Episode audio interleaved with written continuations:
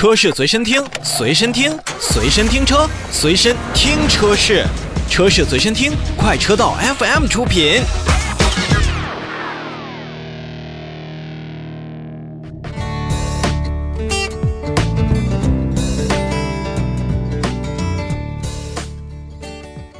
说完了两则召回信息之后呢，我们再来看一看开头我跟大家所介绍的宝马申请的新专利。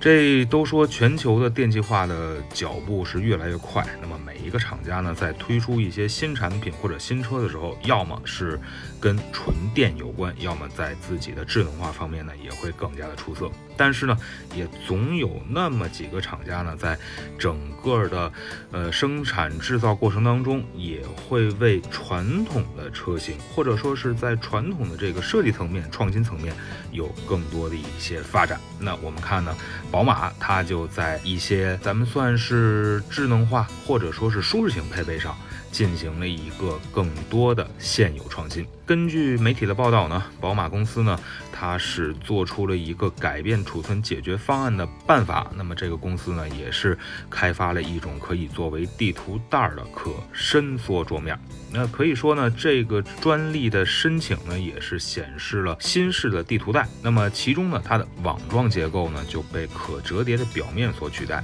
那么这个表面可以从滑轨的底部向外延伸，也就是我们会把一个小桌板。像咱们坐飞机的中间座位一样，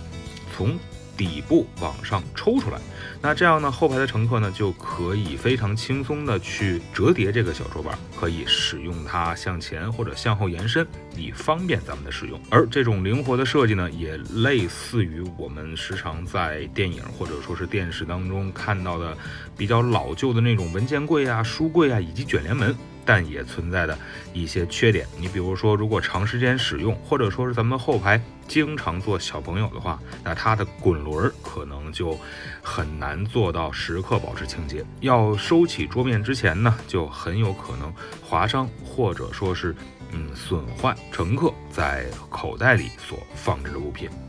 那么，另外从便利的这个方面来说呢，这比之前要镶嵌在前排座椅后边的小桌板显得更加的方便。那同时呢，也会更多的减少所谓在机械结构上的一些复杂的应用。其实呢，我们不管是在整体的感官上，还是在目前的实际使用当中，你说电动车也好，或者说是传统燃油车也罢，我们在惊喜于它的动力系统更加符合咱们现在日常的使用。规范的时候呢，那么也都希望在每一台车身上会有更多的呃让大家使用便利的这样的小发明所出现。你可以不创新，但是如果创新的话，请按照我们的实际使用出发，让咱们的汽车生活显得更加的方便和美好。